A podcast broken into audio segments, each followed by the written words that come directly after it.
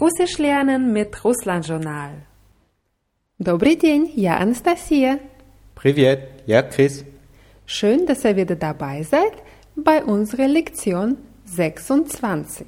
26. 26. Oder die 26. Lektion Урок 26.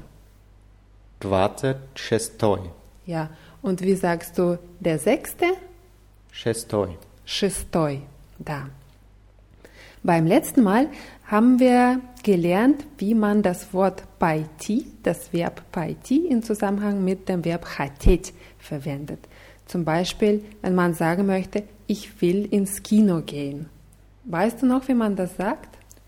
Я хочу пойти в кино. Da. Я хочу пойти в кино. Und wir haben gesagt, dass wir uns das Verb пойти in Ruhe anschauen. Und das machen wir jetzt. Пойти kommt von dem Verb, von welchem Verb? Идти, gehen. Идти, genau. Damit wir weitermachen können, muss ich einen kleinen Exkurs in die russische Grammatik machen. Und zwar gibt es bei russischen Verben sogenannte Aspekte. Für viele, die Russisch lernen, ist das ein schwieriges Thema, weil es im Deutschen keine entsprechende Form dafür gibt, für Aspekte. Es gibt zwei Aspekte bei den Verben, den unvollendeten und den vollendeten Aspekt. Der Unterschied besteht darin, wie der Sprechende die Handlung betrachtet.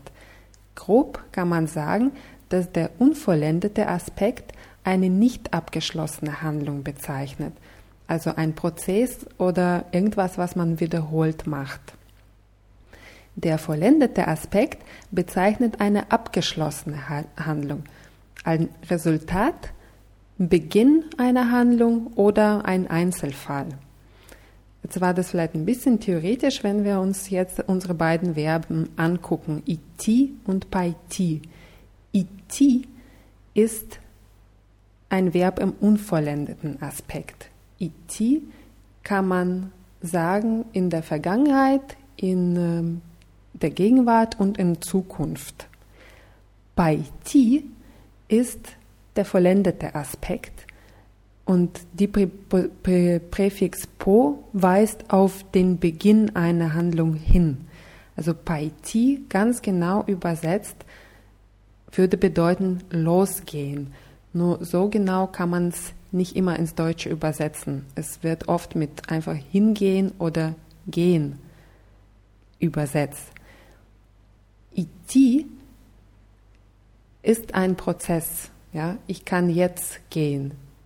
Im Präsens. Im Präsens, ja. Сейчас я иду. Jetzt gehe ich. Пойти, weil das ja ein Resultat ist kann es, ein Resultat kann es nur in der Vergangenheit oder in der Zukunft geben. Im Moment ist er immer ein Prozess. Deswegen gibt es bei, bei dem Verb bei ti nur die Zukunft oder die, die Zukunftsform oder die Vergangenheitsform. Uns interessiert heute nur die Zukunftsform. Das Schöne daran ist, dass die Zukunftsformen von Verben in, im vollendeten Aspekt genauso sind wie die Präsensform von Verben im unvollendeten Aspekt. Das machen wir jetzt am Beispiel von unserem IT und Paiti-Paar. Weißt du, Chris, noch, wie IT, wie das in Präsens war? Ja, du und dann du. Ti idiosch. Mhm. On, Anna, Idiot.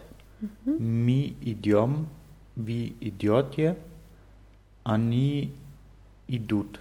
Они идут. Ja, richtig. Jetzt haben wir das Verb пойти und in ähm, der Zukunftsform ich gehe los oder ich werde losgehen heißt ja пойду. Ja, das erinnert uns an ja idu jetzt oder ja пойду. Mhm. Was denkst du, wie sagst du, du wirst jetzt losgehen? Ti paidios. Richtig. Ja, und jetzt versuch mal weiter. Er? On, ana paidiot. Paidiot. Mhm. Mi paidiom. Ja. Vi paidiotje. Mhm. Ani paidut. Ganz genau richtig. Jetzt sage ich es noch einmal. Ja, paidu. Ты пойдешь. Он пойдет. Мы пойдем. Вы пойдете. Они пойдут. Es ist, ähm, ja, man braucht so ein bisschen Fingerspitzengefühl, um diese Verben richtig zu gebrauchen. Wichtig ist, man braucht keine Angst davor haben. Am besten versteht man das, wenn man viele Beispiele hat.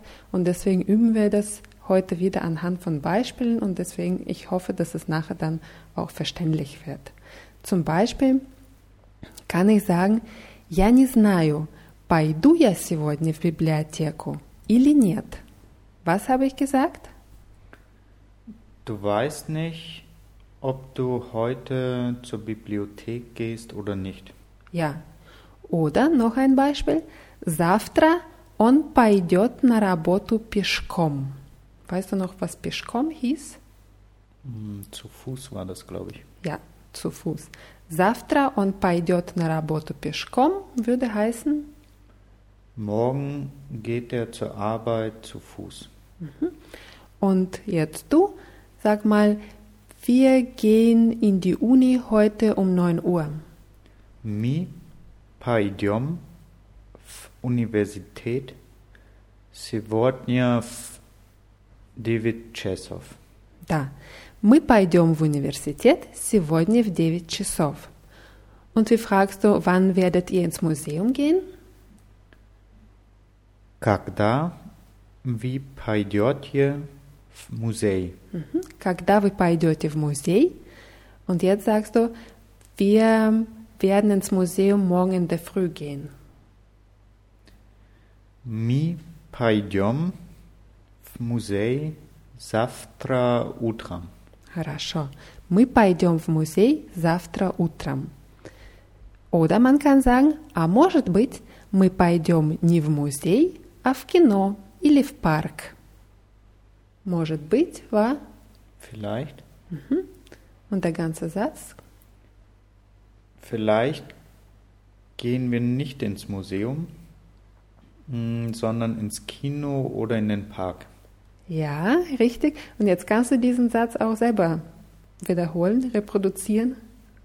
Может быть, мы пойдем не в музей, а в кино или парк. Auf Kino или в Park. Park, ich weiß nicht, ob wir das Wort schon hatten, aber Park ist Park und wenn man dahin geht, dann braucht man die Präposition в, в Park. In diesem Fall, а может быть, мы пойдем в музей, braucht man eben unbedingt dieses Verb пойти. Oder man kann zum Beispiel sagen, Дети скоро пойдут в школу. Skora bedeutet bald. Дети kennen wir, glaube ich, auch aus einer waren früheren Le- Kinder. Genau. Kinder gehen bald zur Schule. Das bedeutet nicht unbedingt, dass die Kinder jetzt mit dem Frühstück fertig sind und gleich zur Schule gehen, sondern dass die eingeschult werden. Дети скоро пойдут в школу. Oder Родители sind Eltern. Ja? Wenn ich sage, а родители скоро пойдут на работу, das meine ich dann auch so, dass sie sich jetzt fertig gemacht haben und jetzt bald in die Arbeit gehen werden. Also dort wäre es nach dem Frühstück. Zum Beispiel. Ja. Wie sagst du, wir werden bald einkaufen gehen, also in den Laden? Мы скоро пойдем в магазин. Да. Мы скоро пойдем в магазин. Noch ein Beispiel. Wir kennen das Wort еще. Еще hieß Noch? noch. Mhm. Еще не würde heißen noch nicht. Und unser Satz wäre, мы еще не знаем, когда мы пойдем на дискотеку. Kannst du das übersetzen? Wir wissen noch nicht, wann äh, wir in die Diskothek gehen. Ja.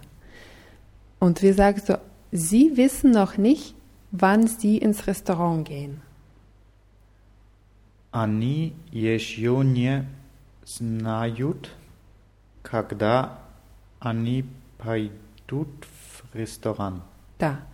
Они еще не знают, когда они пойдут в ресторан. Und jetzt sag mal, ich weiß noch nicht, weil, wann ich zur Post gehe.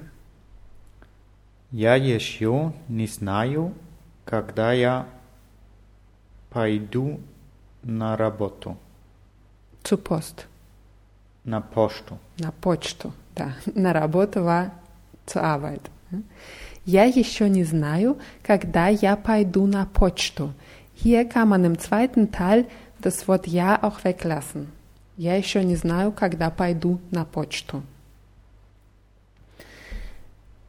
Das Verb пойти kann man auch in der Grundform benutzen, zum Beispiel Он не знает, куда пойти сегодня вечером. Er weiß nicht, wo er heute Abend hingehen soll oder im Sinne von, wo man heute Abend hingehen soll, also in dieser unpersönlichen Form. Oder in den russischen Zeitungen steht manchmal Куда пойти сегодня вечером? Das heißt, wo kann man heute Abend hingehen? Als Ausgehtipps.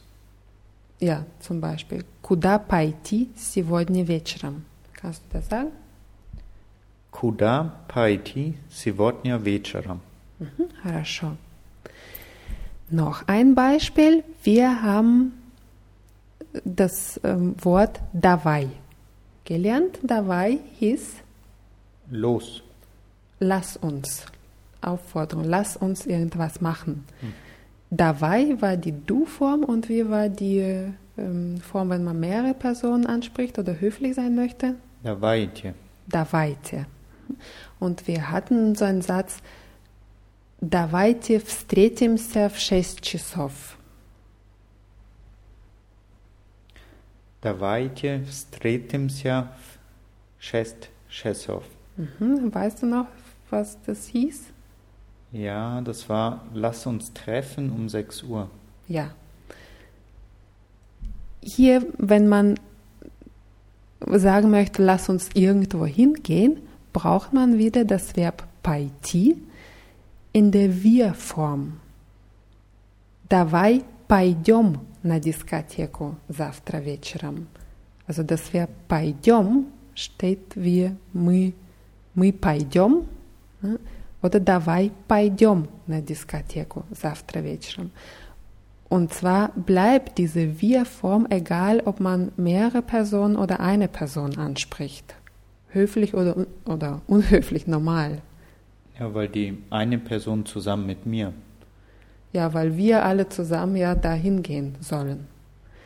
Wie sagst du, lasst uns heute tagsüber ins Museum gehen? Давайте пойдем в музей сегодня днем. Хорошо. Давайте пойдем в музей сегодня днем. Ja, das waren jetzt einige Beispiele für die Verwendung von dem Verb пойти. Das ist eben ein Verb im vollendeten Aspekt, gibt es nur in Zukunft oder in ähm, der Vergangenheit. Und das bitte nicht verwechseln mit unseren Verben der Fortbewegung, mit der zielgerichteten und der nicht zielgerichteten ähm, Handlung. Darüber sprechen wir dann, über diesen Unterschied sprechen wir dann beim nächsten Mal. Das wird klarer dann auch. Aber ich hoffe, dass die Verwendung von dem Verb paiti jetzt wir anhand von Beispielen so einigermaßen verständlich gemacht haben. Und für heute machen wir auch Schluss. Die Wörter aus diesem Podcast und auch die genaueren Erklärungen gibt es wie immer auf russlandjournal.de in der Rubrik Podcasts und genaueres zu den russischen Verben gibt es auch in der Rubrik Russisch auf russlandjournal.de gibt es eine eigene Rubrik Verben und da gibt es die ganzen Erklärungen für diejenigen, die es nachlesen möchten. Ja, und sonst freuen wir uns immer über eure E-Mails. Wir freuen uns natürlich, wenn ihr uns weiterempfehlt. Und ja, an dieser Stelle sagen wir das für Vidania. Ipaka. Und bis zum nächsten Mal. Das Korava.